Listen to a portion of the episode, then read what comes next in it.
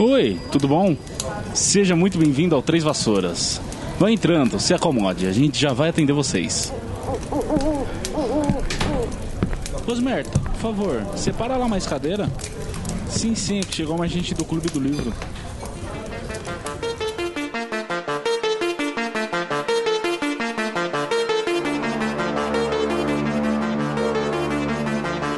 Olá, olá, seja muito bem-vinda, seja muito bem-vindo a mais um episódio de Bestiário.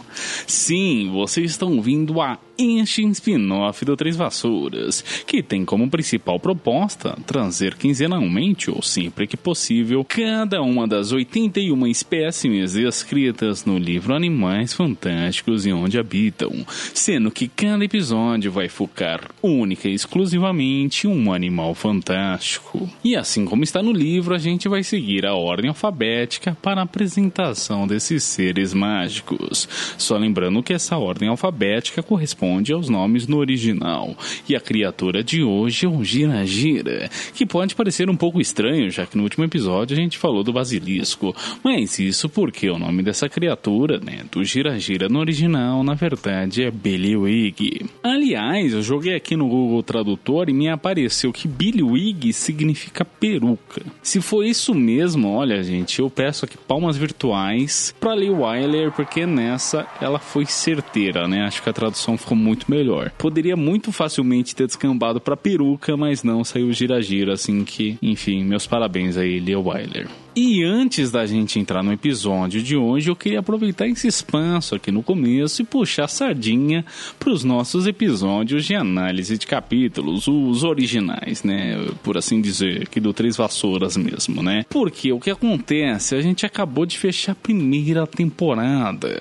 Isso é um baita feito, né? Pô, 18 episódios aí, um piloto, mais 17 episódios. Na verdade, 19, porque foi um piloto, 17 episódios de análise, mais um focado só no filme com mil e um bastidores. Enfim, eu quero aproveitar esse espaço aqui para fazer um apelo para você, ouvinte, que ainda não terminou a temporada ou só ouve os episódios do Bestiário, de também ouvir os episódios de análise. Aliás, eu mesmo tinha me proposto, assim que publicasse o último episódio, justamente de análise do filme, de reouvir todos todos os episódios até então publicados, como se fosse a minha primeira vez com eles, né? Sabe? Como se fosse é, uma maratona mesmo. Porque assim, por mais que tenham sido só nove meses de produção, desde o piloto até o encerramento da temporada, já dá para notar uma baita diferença, assim, uma grande evolução, tanto da Heloísa apresentando, como minha também apresentando, mas também editando.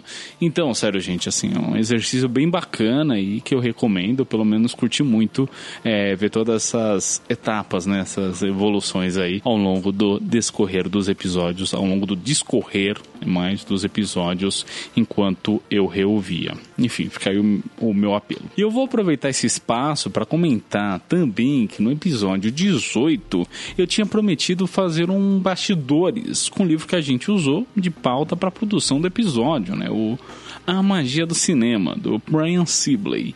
E bem, esse vídeo de bastidores ainda não saiu e eu também não sei quando sai, porque eu tô bem enrolado para falar a verdade, mas é, fica desde já aqui o meu comprometimento para um dia, quem sabe, talvez fazer esse vídeo. Posto isso, que tal a gente falar agora dessa criatura que tem nome de peruca?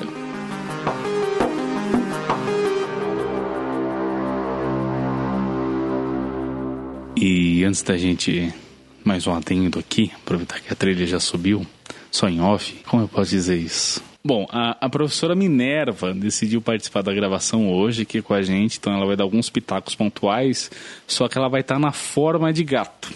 Então vocês vão ouvir, talvez, não sei, uns miados de fundo aí, que são é, levantamentos pontuais importantíssimos da nossa querida vice-diretora de Hogwarts. Então prestem bastante atenção. Beleza?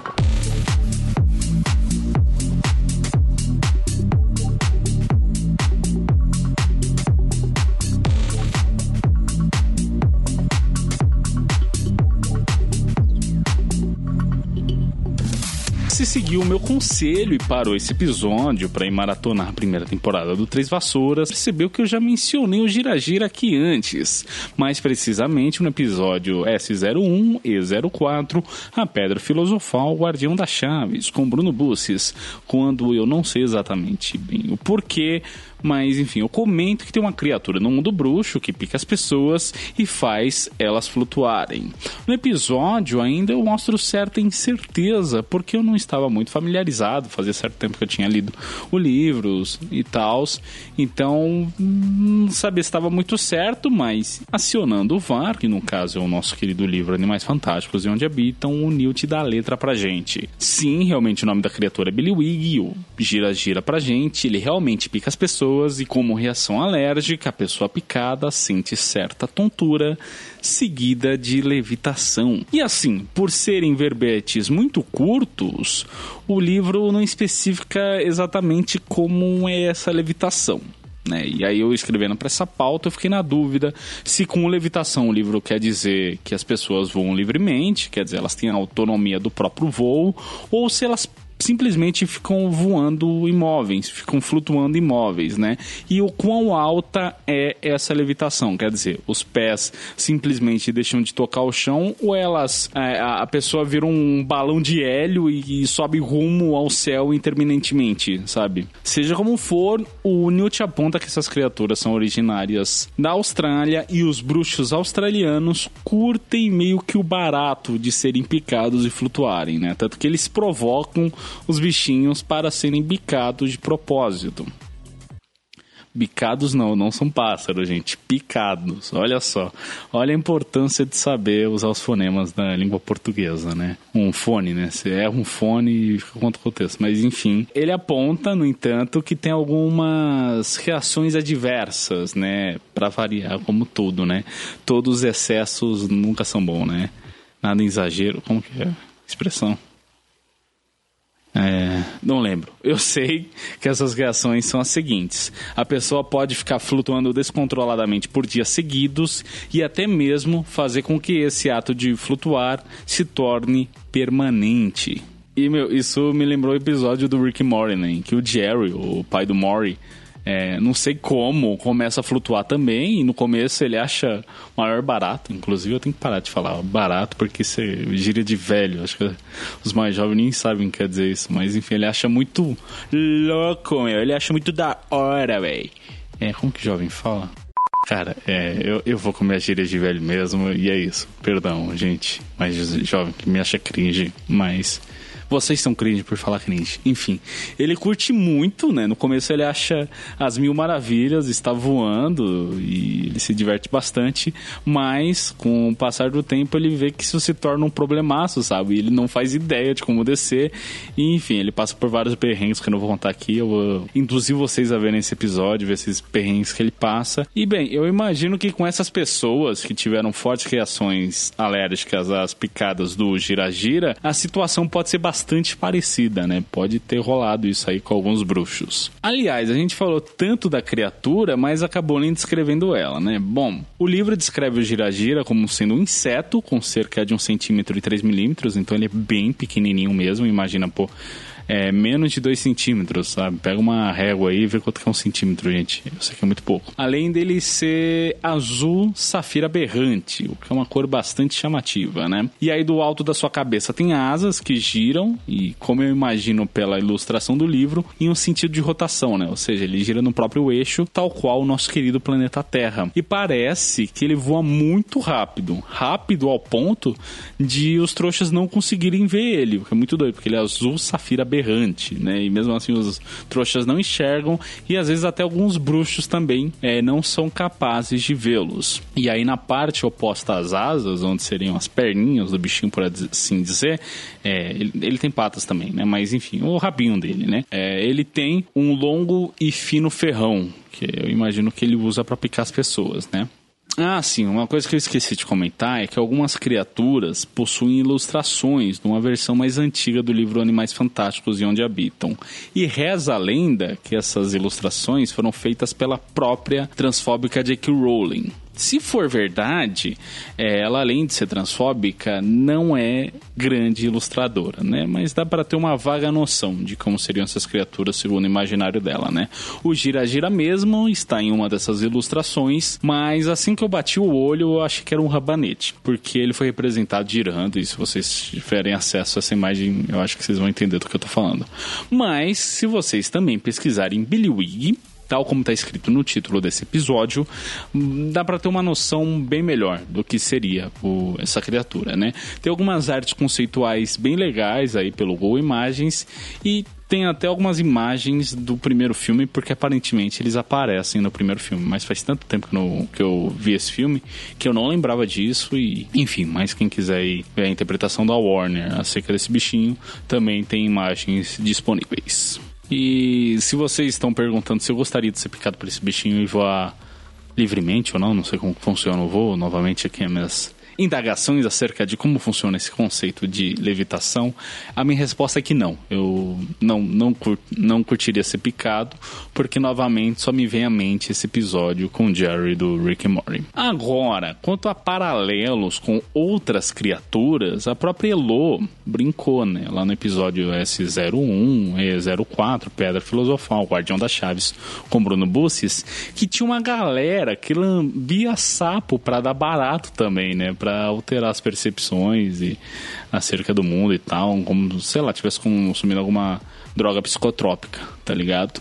E isso acabou meio que sendo mais próximo que eu consegui chegar. Porque assim, a gente tem no nosso mundo é, vários insetos, né? Como mosquito, mutuca, muriçoca, maribondos, vespas, de outros insetos que picam, mas nenhum deles faz a gente voar, né? Só é, transmitir doença e deixar a gente muito puta da vida, né? Quem aí nunca, quem nunca passou a noite em claro por causa de mosquito que levante a primeira pedra, que taque a primeira pedra, que levante a mão. Enfim, fica ao critério de vocês aí. Então, como a galera só sai voando, né, quando é picado por um gira-gira, isso pode ser irritante só às vezes, eu acho que eu vou acabar ficando também com um paralelo da Elo, né, de lamber sapos.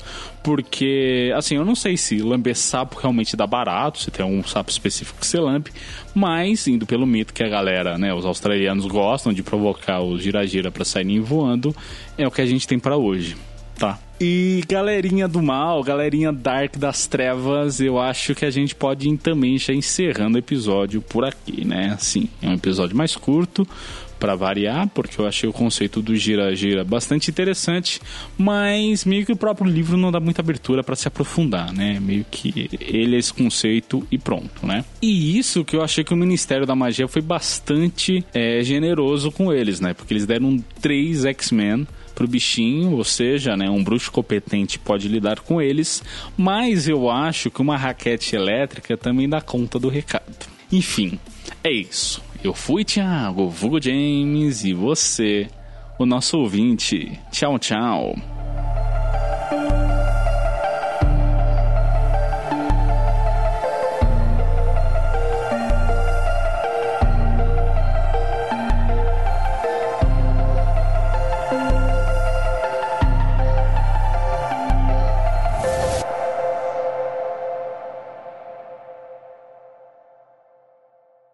Sim, vocês estão ouvindo a este spin-off do Três Vassouras, que tem como principal proposta trazer quinzenalmente ou sempre que possível. Perdendo fôlego.